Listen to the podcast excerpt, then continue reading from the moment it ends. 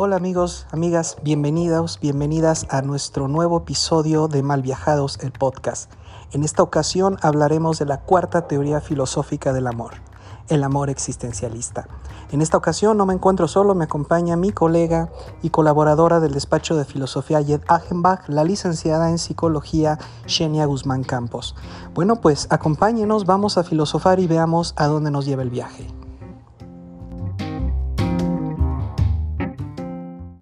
Hemos estado platicando del amor desde diferentes teorías.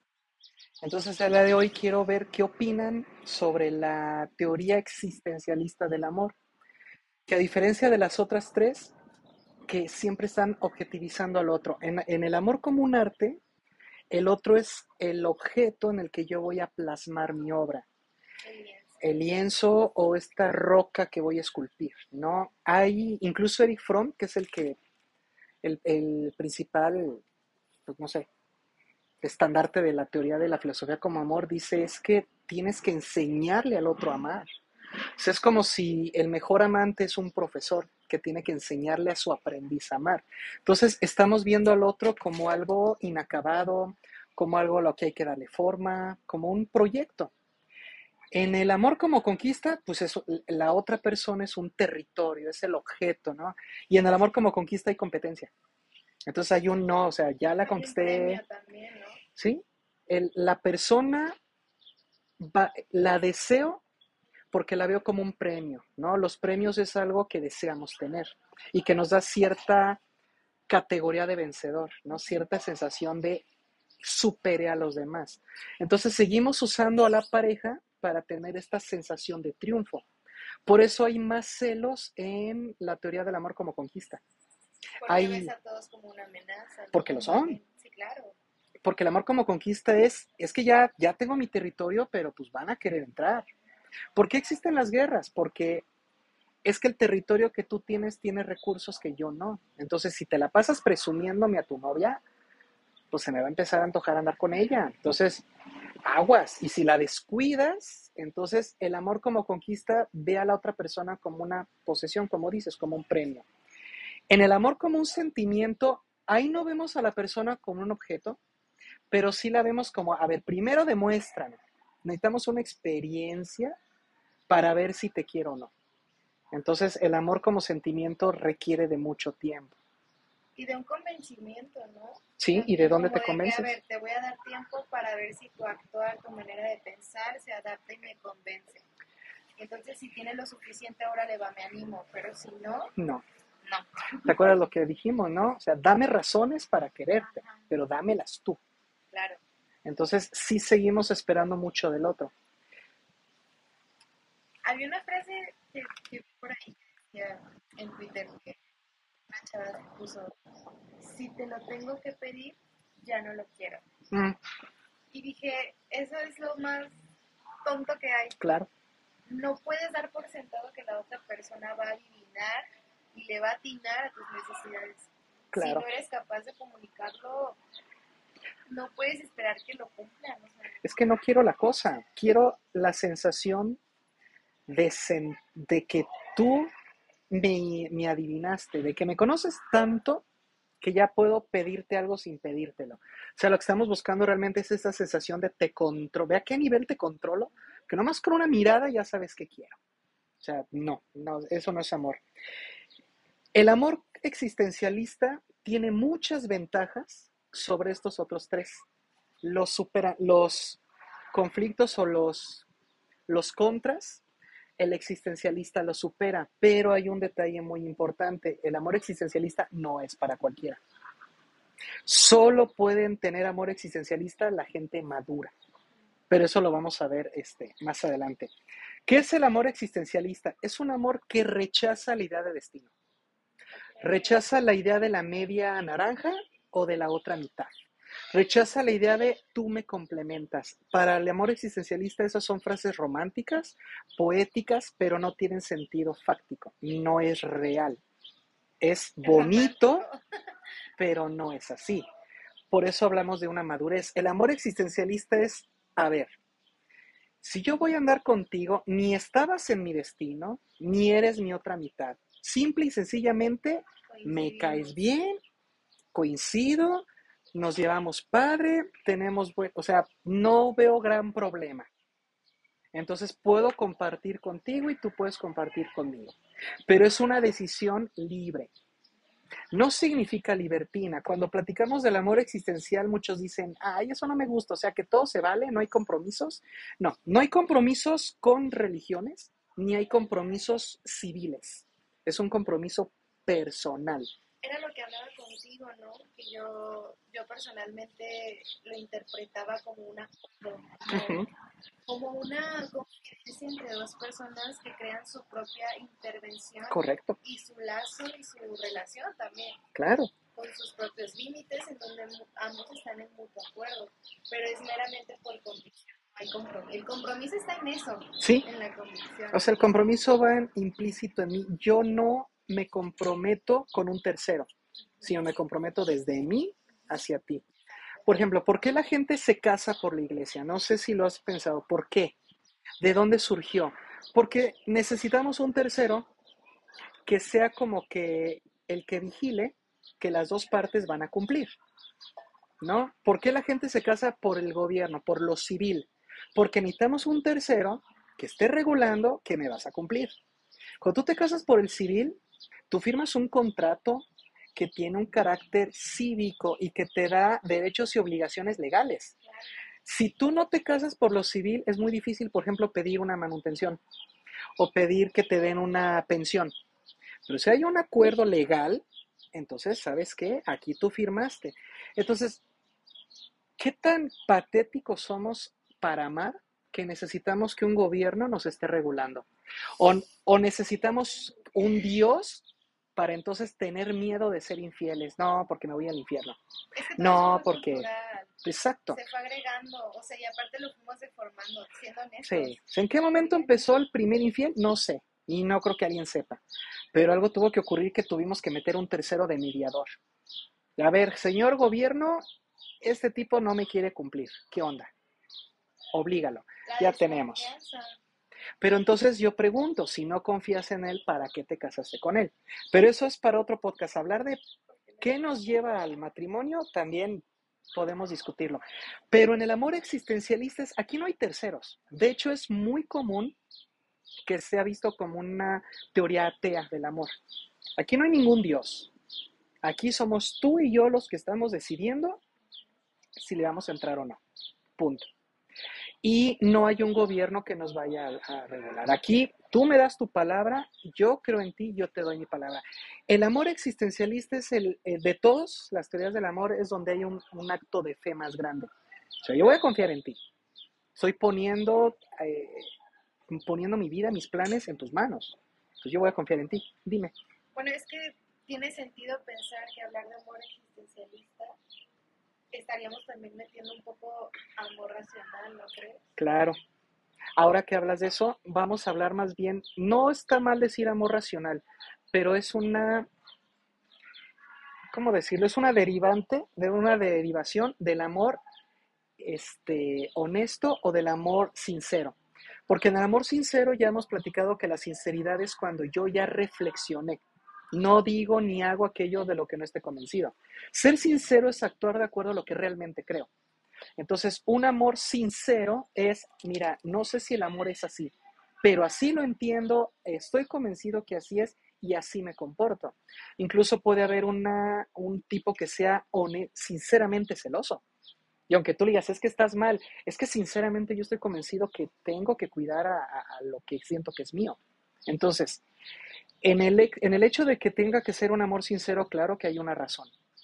Ahora, ¿cuál es otro problema o un requisito, mejor dicho, cuáles son los requisitos para el amor existencialista?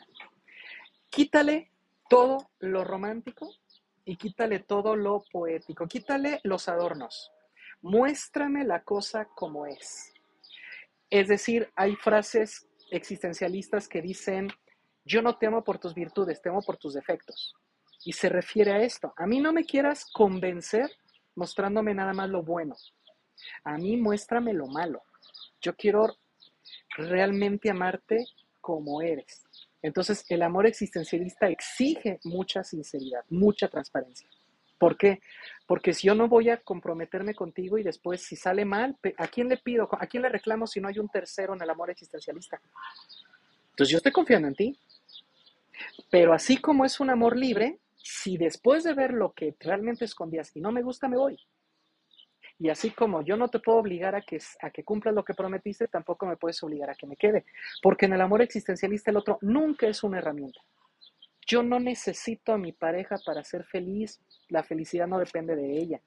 No necesito una pareja para crecer, para tener dinero. No, para eso me basto yo. Es más bien como una compañía. Exacto. Era lo que hablaba contigo hace rato que te decía que una persona me preguntó por qué estábamos de alguna manera condenados, entre comillas, a estar en pareja y en solitario. Y yo te decía, bueno, es que el otro es el, que le da sentido.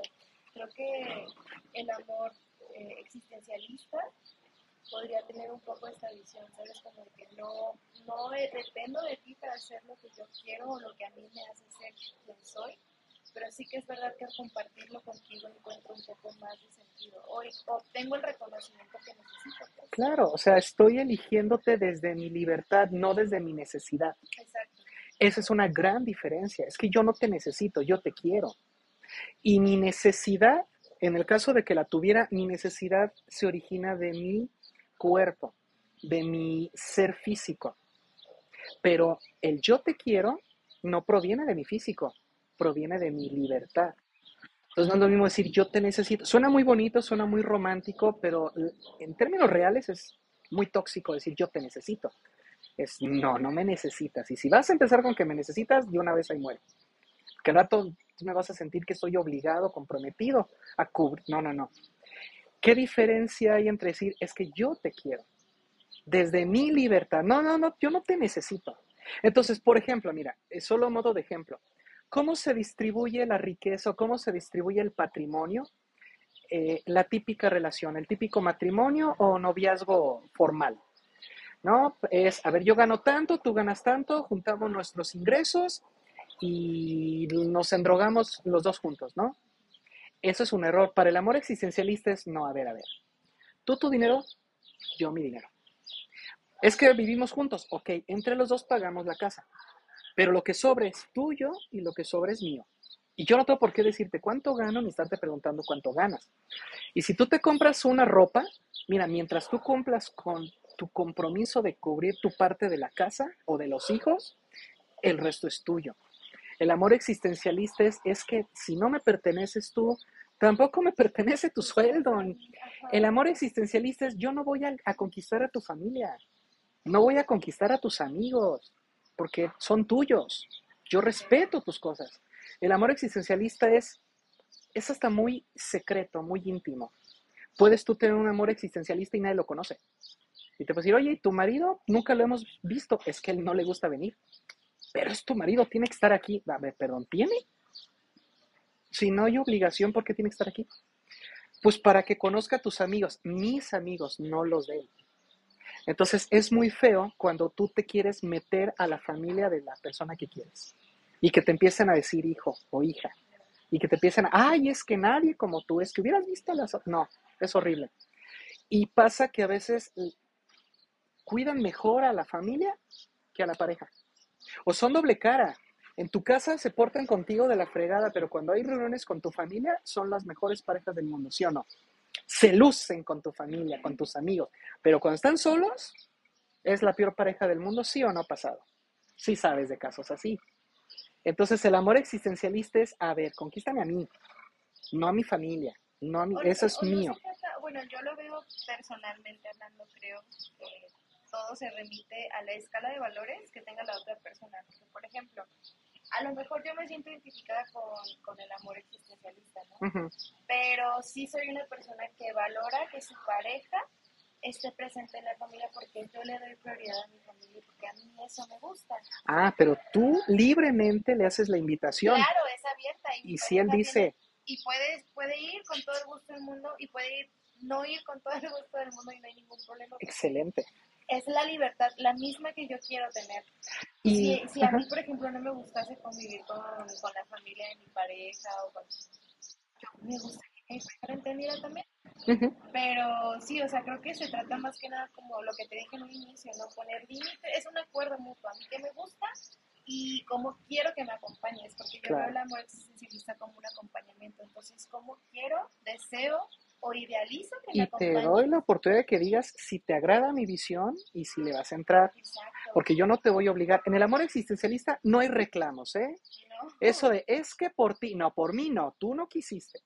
Eso de, mira, por ti me quedé en la casa y no trabajé. No, porque no quisiste.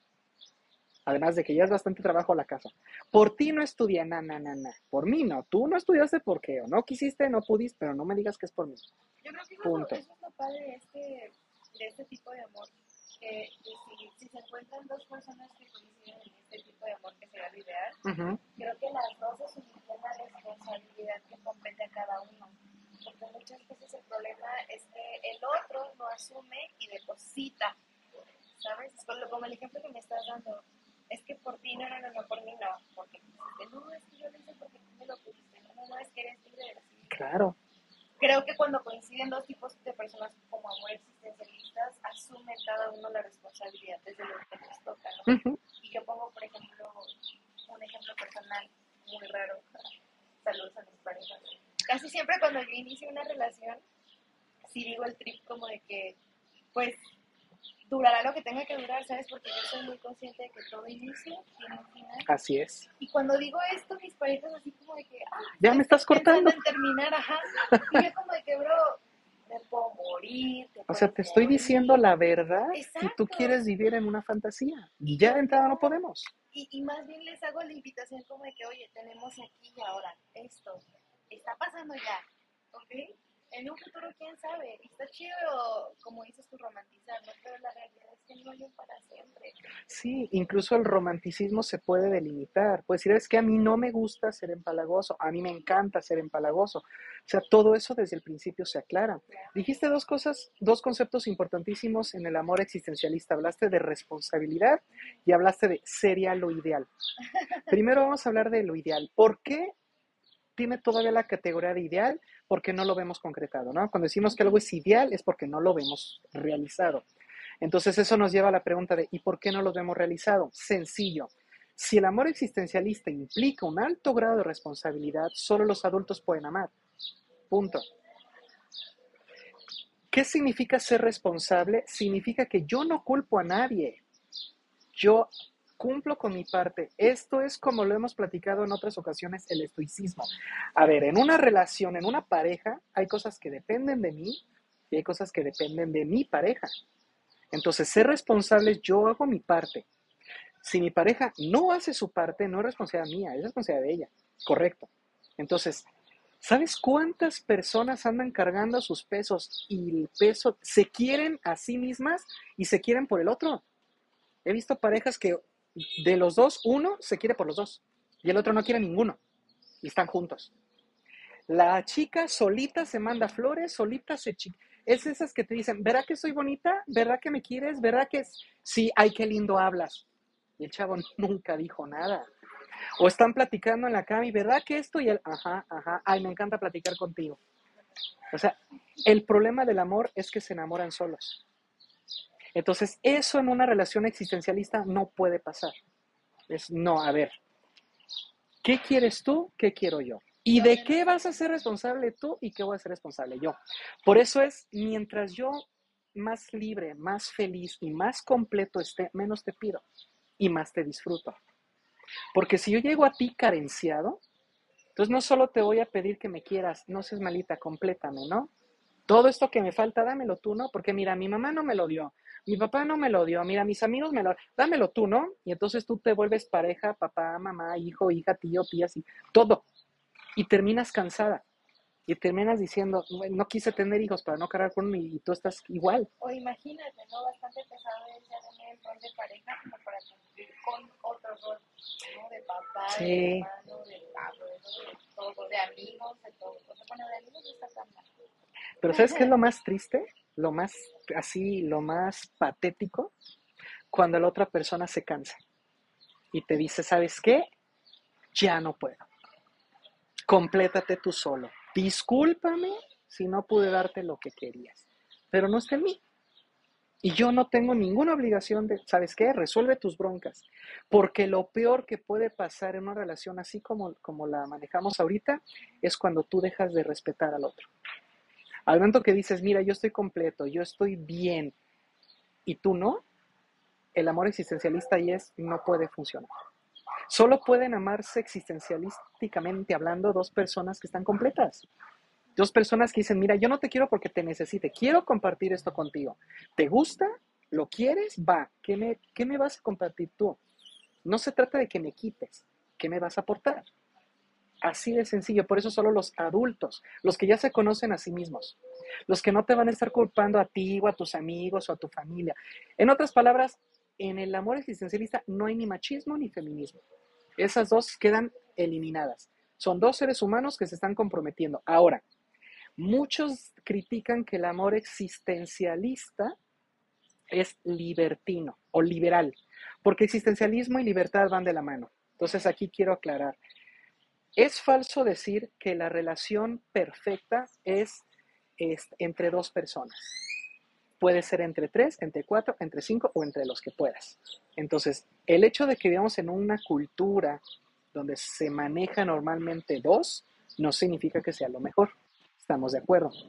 Entonces, si tú tienes un interesado que te dice, Shen, te digo sinceramente y sin miedo, con toda la honestidad del mundo, yo no puedo solo estar contigo. Yo necesito mínimo tres.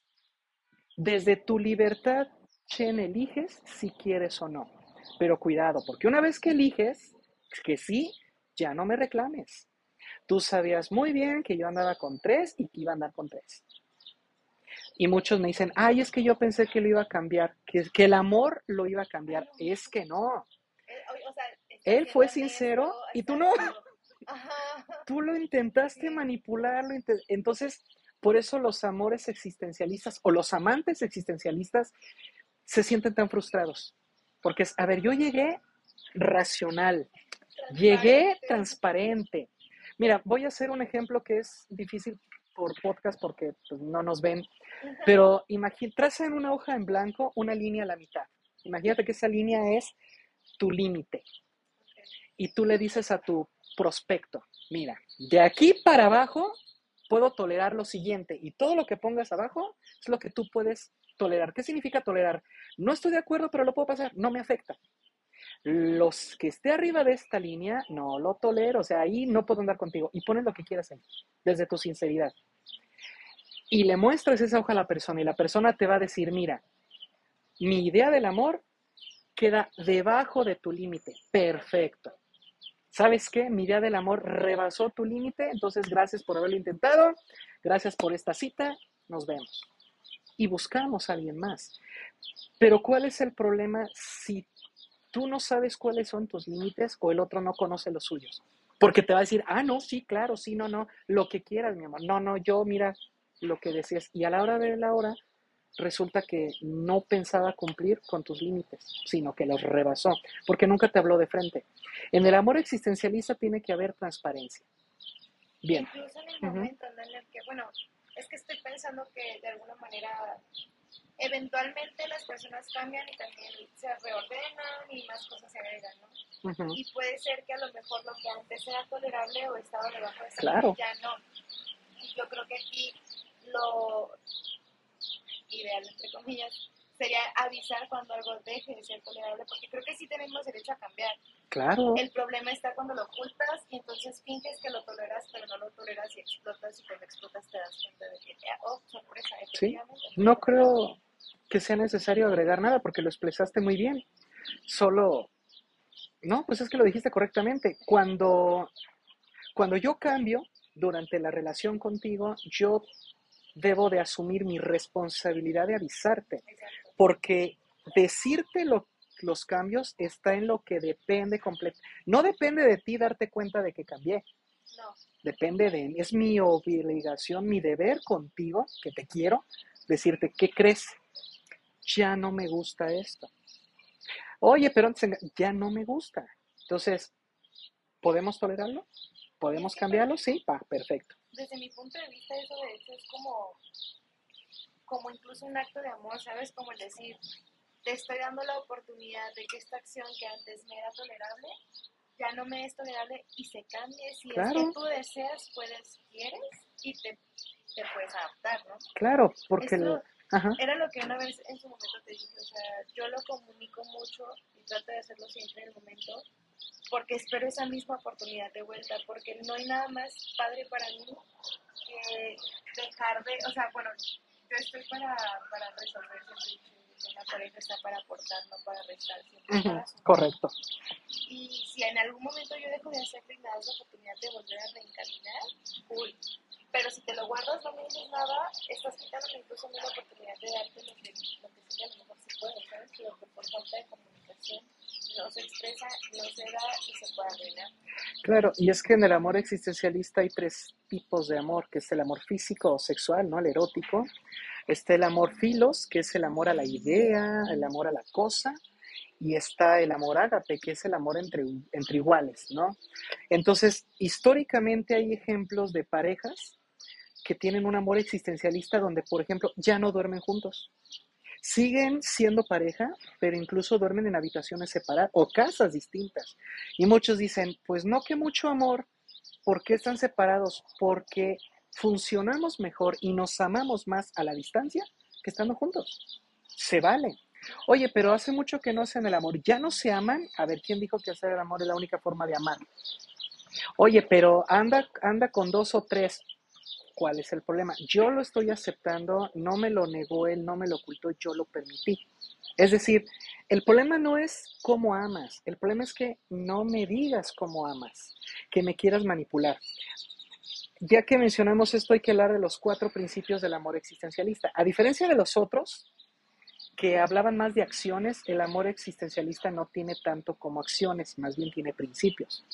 Por ejemplo, el amor con muerte decía que el amor tiene que ser Cuidar, respetar, ser responsable y conocer lo que amas, pero son verbos, acciones. En el, en el amor existencialista son principios. Principio número uno, el de autonomía. Es decir, yo tengo que mostrarme tal y como soy para que tú decidas con toda la información. Yo no te voy a ocultar a mi sex. Sabes que, mira, he andado con fulana, sutana y perengana. ¿Y por qué terminamos? Mira, mi percepción o mi idea es terminamos por esto. Eso de que es que no es bueno hablar de mi sexo, no, es inmaduro no decirle al otro qué tipo de pareja eres o cómo terminaste tus relaciones pasadas. Por ejemplo, recuerdo que una vez en Cuba, unos amigos me invitaron a comer con ellos y les dije, ¿qué? ¿Cuándo van a servir? Y me dijeron, ahorita viene mi ex y viene con su nueva pareja. Entonces yo dije, como buen mexicano, aquí va a haber golpes. Llegó, llegó la chica con su nuevo esposo y los cuatro y yo ahí de colado comimos los cinco. Y ya en confianza le pregunté a mi amigo, oye, ¿no te molesta que tu ex esposa traiga su nuevo esposo y, y convive con tu nueva esposa? Y me dijo, Miguel, estamos tan jodidos que lo peor que podemos hacer es llevarnos mal entre nosotros. O sea, qué madurez es de, ¿tú crees de verdad que a mí me importa? Me da gusto que haya rehecho su vida. Porque en el amor existencialista no hay rencor, no hay odio, es ya no funcionó, no. Gracias por el tiempo que libremente me diste y gracias por decirme a tiempo que no. El principio número uno del amor existencialista es el de la autonomía. Dime todo, por favor, para que yo decida. Porque si me ocultas cosas, me estás manipulando como cualquier comercial, como cualquier campaña publicitaria. A mí no me digas que este producto es mágico, dime la verdad. Yo no quiero que me vendas un carro diciendo que dime realmente cuánto gasta y cuánta gasolina y cuándo lo tengo que traer. Prefiero que me digan las cosas. Entonces, conquistar o vender el amor ocultando cosas es manipulación. El amor existencialista está en contra de la manipulación. a mí dime de frente, ¿ya no te gustó? Dímelo. ¿Qué no te gusta? Dame la oportunidad de ver si lo puedo cambiar, si quiero cambiarlo. ¿Sabes qué? No, es que esto está muy en mí, es quien soy, y si lo cambio dejaré de ser quien soy. Y no voy a dejar de ser quien soy para darte gusto a ti, porque el amor existencialista es porque yo. tampoco querría eso, o sea, porque creo que en el amor existencialista no buscas cambiar a la persona. Exacto. de alguna manera lo que estás buscando es que cubra las necesidades, ¿no? Claro. Hasta cierto punto podríamos decir eso que dices del cuidado, antes de seguir con el principio 2, mira, El amor existencialista es muy parecido al anarquismo en este sentido. El anarquismo no es quemar camiones ni hacer este, ni grafitis como muchos, muchas películas o novelas nos han vendido. El anarquismo es una corriente filosófica que dice que el mejor gobierno es el gobierno que educa por y para la libertad. Punto. El anarquismo no está en contra del gobierno, solo pide un gobierno diferente. Pero no, no, el anarquista no dice muere el gobierno, no, solo cámbienlo. Incluso los anarquistas dicen hay que ser políticos para cambiar las cosas dentro del gobierno, desde fuera. Lamentablemente, pues el anarquismo cayó en malas manos y se hizo un caos. Pero bueno, a lo que iba. El anarquismo también tiene una pedagogía. Dice, la, eh, la educación anarquista es, si tu papá siempre estás cuidando y controlando a tu hijo, ¿qué crees? No solo tu hijo se vuelve esclavo tuyo, tú estás esclavizado a tu hijo, porque no vas a dormir si no ha llegado. Si no tiene dinero, no solo se preocupa él, también te preocupas tú. Si no tiene trabajo, no solo se preocupa. Tranquilo. la educación anarquista es edúcalo para que tome decisiones. Edúcalo para que sea un hombre libre, que asuma sus responsabilidades y no esté siempre dependiendo de ti. Hay personas que dicen, ya me independicé, ya vivo fuera de casa, ajá, pero todos los domingos le llevo mi ropa a mi mamá para que me la lave. Entonces no te has independizado. O sea, realmente no eres libre, sigues teniendo miedo de poder solo. Entonces, la educación anarquista le dice al papá, educa a tu hijo de tal modo que tenga el criterio y la fuerza para sostenerse solo y afuera. Cuando tú veas que tu hijo puede, cuando veas que ya no depende de ti, no solo él es libre, te liberas tú también. Entonces, regresando al amor existencialista, este principio se aplica. Si tú y yo, Shen, tuviéramos una relación existencialista, ni yo te voy a estar cuidando, ni tú me vas a estar cuidando a mí. Porque si te estoy cuidando, me vuelvo esclavo de ti. Y aparte no confías tampoco en mí ni en mis decisiones ni en mi capacidad de resolver. Exacto. Eso es lo que me tiene esclavizado. Es que quién sabe dónde va y es que mira cómo se viste. Entonces, ¿por qué estás con alguien que no confías? El amor existencialista es déjala. ¿La elegiste? Sí, pues entonces déjala y que ya te deje a ti. En el amor existencialista, eso de, a ver, ya no comas eso, perdón, ¿que no coma qué? No, es que ya no te vistas así. ¿Perdón? ¿Tú me vas a elegir mi ropa? La típica frase, ni mi papá me elige la ropa, menos tú. Y es cierto. Entonces, en el amor existencialista son, yo no te cuido, ni tú me cuidas, porque eso es lo que nos hace estar sin estrés. Yo me cuido a mí, tú cuídate a ti y se acabó. Y si necesitas que te apoyen algo, dímelo pero yo no te voy a estar cuidando ni vigilando. Tenme la confianza de acercarte y decirme, oye, échame la mano en esto, ¿no? Igual si yo necesito algo de ti, te lo pido. Pero no hay vigilancia. Es, no solo nos elegimos libremente, nos mantenemos libres dentro de la relación. Ahora vemos tiempos donde la gente ya no quiere compromisos. Yo creo que el amor existencialista ahorita podría funcionar muy bien, porque la gente ya no quiere los típicos compromisos. ¿Cuál es el problema? Que el amor existencialista, ¿dónde lo estudias? ¿Quién te lo enseña? Entonces, ojalá que este podcast, no, y te puedo decir que medio mundo no lo sabe, pero espero que este tipo de podcast sirva para ver que hay formas de comprometerte libremente. Hay que quitarse de la cabeza la idea de que es que es un compromiso, ya me até. Es que estoy comprometido, ya valió. Tuve una pacientita que me decía, es que mm, tengo insomnio porque me pregunto si el hombre de mi vida anda allá en la calle. Y yo le dije, pues sal a buscarlo. Dice, no, estoy felizmente casada. dije, entonces quédate con tu marido. No, ¿qué tal si allá fueran del bueno? Esas dudas existencialistas la mantenían sin dormir. Era un insomnio. Y la respuesta la encontró en el existencialismo. Leyendo a Kierkegaard, ella aprendió que jamás, jamás un compromiso es igual a una atadura. Ella dice, es que a mí de niña me enseñaron o me vendieron el cuento de que cuando yo me casara debía de estar por y para mi marido y tenía que complacerlo y lo que él quisiera. Pero en Kierkegaard vi que si yo estoy con él es porque yo quiero y el día que no quiera lo dejo. No por estar casada significa que renuncié a mi libertad. Estoy casada con él porque ahorita, en este momento, es el hombre de mi vida y lo disfruto. Y si un día ya no nos aguantamos, nos separamos y se acabó, porque no he perdido mi libertad. Y déjame decirte algo, ninguna iglesia y ningún gobierno te puede quitar tu libertad. Al menos en México tu libertad está garantizada en la Constitución. Entonces, si la constitución no me va a quitar mi libertad, mucho menos tú. Que yo no lo sepa y por ignorancia crea que soy tu esclavo es otra cosa. Que tú me mantengas en esa mentira por tus conveniencias, pero realmente nunca me la quitaste. Yo lo permití. Es que lo, acabas de decir con el ejemplo, ¿no? O sea, a mí desde chiquita me enseñaron. Creo que eso es lo triste.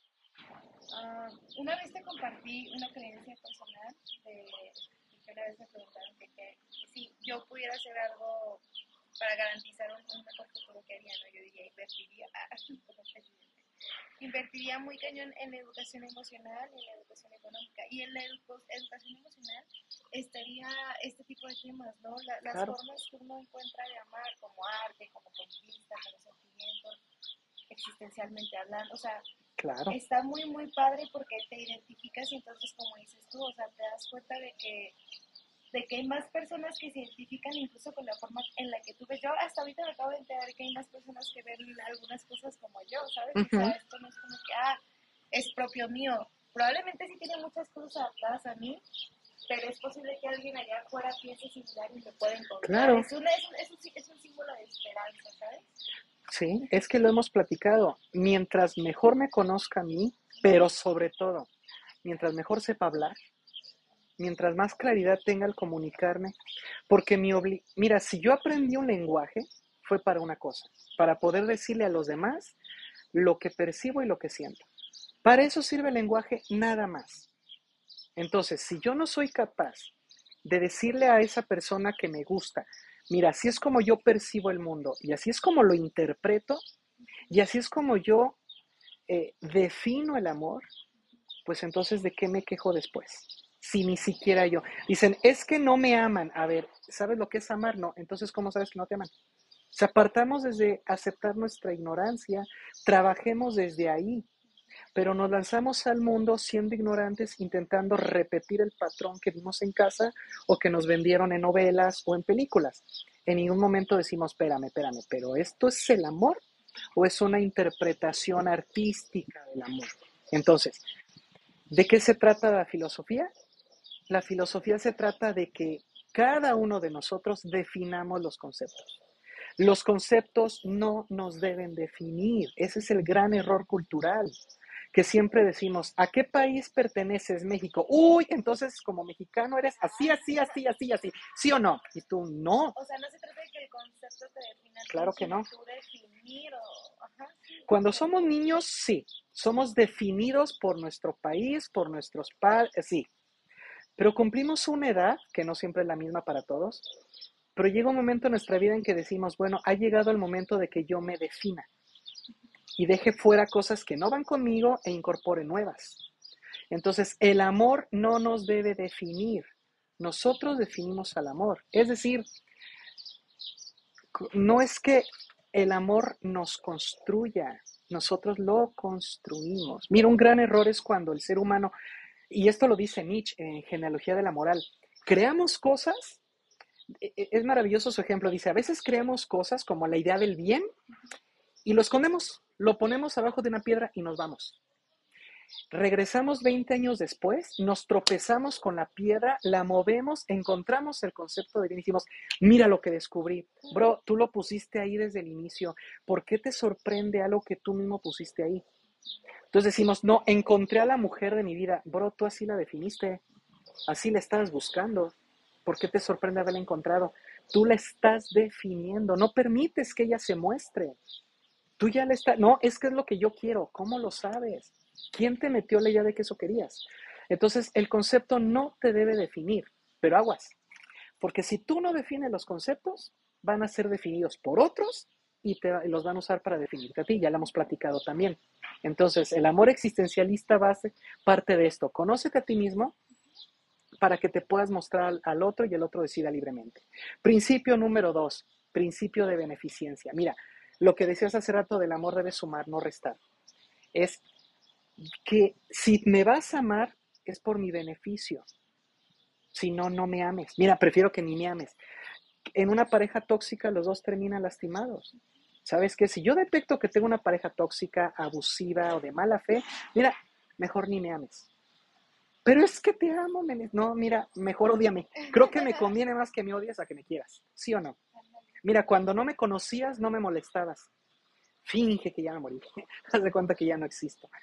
Es el amor existencialista parte del principio de la beneficencia. Yo te amo porque te quiero. Y si te quiero es porque voy a hacer algo lindo contigo. Punto. No porque me necesites, es porque me nace hacer algo lindo contigo. Tercer principio, el del el no perjuicio. Es decir, si no puedo hacer algo lindo por ti, que sería el principio 2, pues no lo voy a hacer mal. Y regresamos al ejemplo de la familia. ¿Sabes qué? Me encantaría ir con tu familia, pero sabes que nos llevamos mal. Y sabes que ni ellos van a disfrutar, ni yo, ni tú. Entonces, como no puedo hacer nada, ya lo he intentado y no puedo hacer nada para llevar a bien con tu familia, mejor no voy. Es decir, si no puedo ayudarte, pues no te complico. Entonces, si tú como mi pareja, yo no te veo como herramienta, yo sé que no me puedes aportar nada, mira, lo mínimo que te pides no me compliques.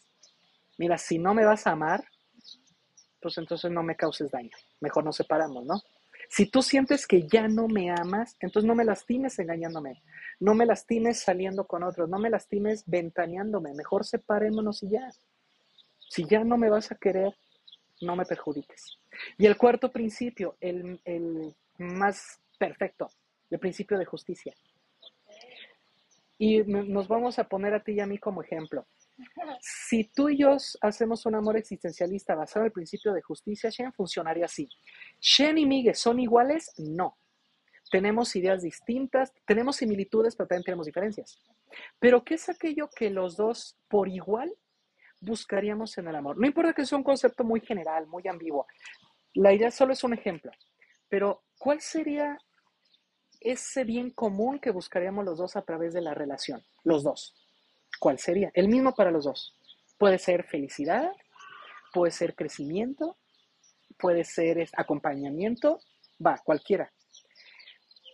Pero podemos ser felices igual tú y yo o, cada uno es, feliz a su manera. ¿Nos acompañamos de la misma manera o cada uno siente el acompañamiento distinto? A eso voy, ese es el principio de justicia. En la relación los dos vamos a trabajar para que los dos tengamos lo mismo, pero respetando nuestras diferencias. Entonces, si por ejemplo a mí, a mí me gusta, no sé, el béisbol, yo te digo, che, tú eres mi pareja, entonces tienes que acompañarme al béisbol y tú dime, es que a mí no me gusta, respeta mi diferencia. Que yo te dijera, acompáñame al, con el estilista, acompáñame a comprar ropa. No, qué flojera, aquí está la tarjeta, cómprate tú. ¿Por qué? Porque el amor existencialista parte del principio de justicia, de respeta sus diferencias. ¿Y por qué si somos diferentes seguimos juntos? Porque a pesar de sus diferencias, los dos van a lograr lo mismo. Entonces, no sé más o menos hasta este punto qué opiniones, qué preguntas o comentarios tengas sobre el amor existencialista como la cuarta gran teoría del amor.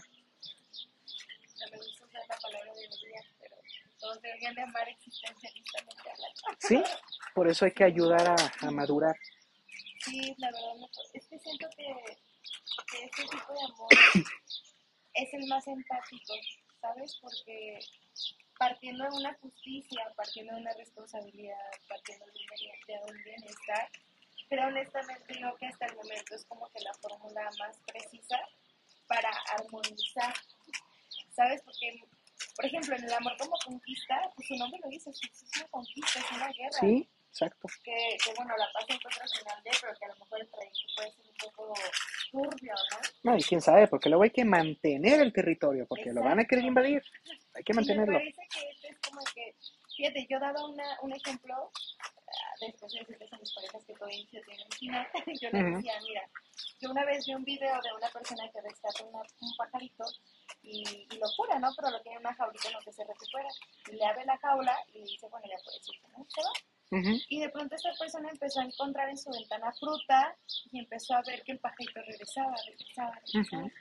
Hasta que llegó un momento en que el pajarito pues, se hizo compañero de esta persona, ¿no? Y el aprendizaje es que el pájaro se sintió siempre tan libre de regresar, sabía que no le iban a privar de su libertad, que por convicción decidía regresar. Y no solo regresaba a él, regresaba con algo para proveer claro. en, en medio de agradecimiento, ¿no? Para Sí. Entonces, yo tomé ese ejemplo y yo, yo lo, lo, aplico a mis parejas. O sea, yo quiero que te sientas tan libre estando conmigo que decidas estar conmigo por convicción o por obligación. Claro, y no se trata de que tú me enseñes. Dame la libertad de yo aprender de ti. Exacto. O sea, si bien es cierto que parte de estar en el amor existencialista es yo debo estar con alguien que respete. Si yo no te respeto, si no te admiro, el amor existencialista no funciona. Uy, acabas de no funciona. importante la admiración. Claro. Claro, tienes que admirar a tu pareja, por supuesto. Yo no te puedo respetar si no primero te admiro. Debo de ver algo en ti que no vean los demás, porque de eso, de ahí nace mi libertad. Yo te elijo a ti. No porque estés en mi destino, no porque ya se me esté acabando mi tiempo, no, es que tú tienes algo que a mí me gusta y te lo digo libremente, me gustas. Punto. ¿Por qué? No lo sé. Porque así soy, porque eres lo que a mí me gusta, porque el gusto es irracional. Y yo libremente te digo que me gustas. ¿Qué onda? ¿Te gusto? Nos admiramos, nos respetamos, va. ¿Cuál es el problema aquí, ¿Por qué a pesar de que suena tan bien este tipo de amor, muchos lo rechazan? Vamos a quitar de lado que exige que madures, exige que seas responsable sacrifica el romance. Aparentemente. Aparentemente. Hay una canción de Joaquín Sabina. Joaquín Sabina es el mejor referente cuando hablo de teorías del amor. Hay una canción que dice, yo le quería decir la verdad por amarga que fuera, contarle que sus caderas, que el universo era más ancho que sus caderas, pero ella prefiere escuchar mentiras piadosas. Es decir, en el amor existencialista es, mira, te voy a decir la verdad. No eres la más bonita, hay muchas, no eres la más inteligente, ahí hasta con posgrados. No eres la más sexy, ve nomás a la de... Pero la combinación que te hace ser quien eres, nadie más la tiene.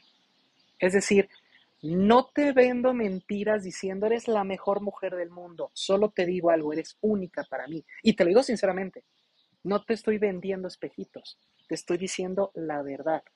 Lamentablemente muchos buscan parejas para ocultar sus inseguridades. Entonces quieren que la pareja les diga mentiras para ocultar sus inseguridades. Entonces estás usando a la pareja para cubrirte. Y en el amor existencialista es no me uses, yo no te uso. En el principito recordarás la, parte del libro donde hay una discusión si se va a cortar una rosa o no. Ah, y el principito dice, déjala. dice, pero es que me, me la quiero llevar porque me gusta. Y dice, el amor no arrebata, deja crecer, el amor deja ser. El amor existencialista es así. Sabes que yo libremente te elegí y libremente te dejo ir, porque el amor no desaparece. Se puede acabar la relación, pero lo que yo sentí por ti ahí sigue, porque yo elegí libremente sentirlo. Entonces, en el amor existencialista no te puedo odiar, no te puedo reprochar nada. Es que te engañé, sí, pero a mí no me mentiste, la mentirosa fuiste tú, yo, a mí no me hiciste nada. Yo decido libremente si quiero darte otra oportunidad o no. Pero quítate de la cabeza que me hiciste algo. Yo soy responsable de lo que yo hago, pero de lo que tú hagas, es responsable tú. Y si por esta infidelidad yo te dejo, no me vayas a culpar a mí. Yo decido libremente que no puedo confiar en ti, me voy. O decido darte otra oportunidad, quizá. Pero quien la regó, quien debe asumir la responsabilidad eres tú. Entonces, ¿por qué te odio? A mí no me hiciste nada. Tú no cumpliste con tu parte, no hay problema. Pero es tu parte, no la mía. Me, me, parece que el amor existencialista tiene, conserva un, bueno, coincide con el amor como arte, porque si mal no recuerdo, el amor como arte también no deja de amar. Exacto. O sea, acepta, lo que, lo que decíamos, ¿no? Aceptamos los hechos y en los hechos está que a lo mejor ya no coincides, pero el no coincidir no significa que dejes de querer a la persona, más bien aceptas que en este presente a lo mejor ya no se coincide, ¿no? Claro. O que la cultura cambió, que también es otra, es otra cuestión importante que, que me has mencionado, ¿no? Usualmente los problemas inician cuando la cultura no coincide. Sí, choques culturales. Si yo veo el amor existencialistamente y tú ves el amor románticamente, es a ver, o si no se tolera ese tipo de verdad, ¿no? Porque como dices tú, o sea, hay personas que de verdad quieren que les mientan y, y no hay nada más bonito. bueno, no sé si se considere romántico, pero yo prefiero mil veces que alguien me diga, mira, te, te escojo a ti todos los días no te digo que eres la más hermosa, no te digo que eres la mejor, te digo que para mí tú tienes lo que yo necesito. No necesito, lo que quiero. Lo que quiero. Sí, necesito, no. Es que es eso, ¿sabes qué? No te elegí por ser la mejor, no te elegí por ser la más bonita porque no es tu belleza física, no eres una obra, no eres un cuadro que voy a, a lucir. No, no te elegí porque seas la más inteligente, o sea, para eso tengo maestras, para eso tengo grandes mentes. No, es que simple y sencillamente, como dice una gran canción mexicana, coincidimos. Entonces, en este momento que curioso y casualmente coincidimos, porque repito, en el amor existencialista no hay destino. Bueno, ya que hablamos de eso, no hay destino ni tampoco hay karma. En el amor existencialista eso de, es que ya me toca el bueno, no, mira todo lo que he agarrado, yo, no. No es como que primero te mando unas... No puedes Exacto. Pero en el amor existencialista lo que existe es el kairos. El kairos se define como el momento oportuno. Kairos era un dios griego que rivalizaba con Cronos. Porque mientras que Cronos mide el tiempo, Kairos lo hace bello. Kairos es el tiempo de calidad, no de cantidad. Entonces, el Kairos implica una gran intuición de parte tuya. Entonces, si en algún momento de tu vida se te cruza una persona que te, que te lata, el Kairos te diría, abre bien los ojos, posiblemente esta es la persona que te guste. No, no porque el destino te la puso, es porque tu intuición te dijo, ¿y si este? Y si lo probamos, entonces le hablo y le digo, mira, esto es lo que yo quiero, lo que busco, ¿cómo ves? Pero eres consciente de la decisión que estás Claro. todo el tiempo. En el amor existencialista y eso, yo decido libremente. ¿Va? Bueno, pues vamos a dar por terminada esta, esta charla y la próxima semana estás invitada, Shen, a seguirle. Igual si un día nos quiere acompañar Lau también, será un placer para ver a dónde nos lleva el viaje.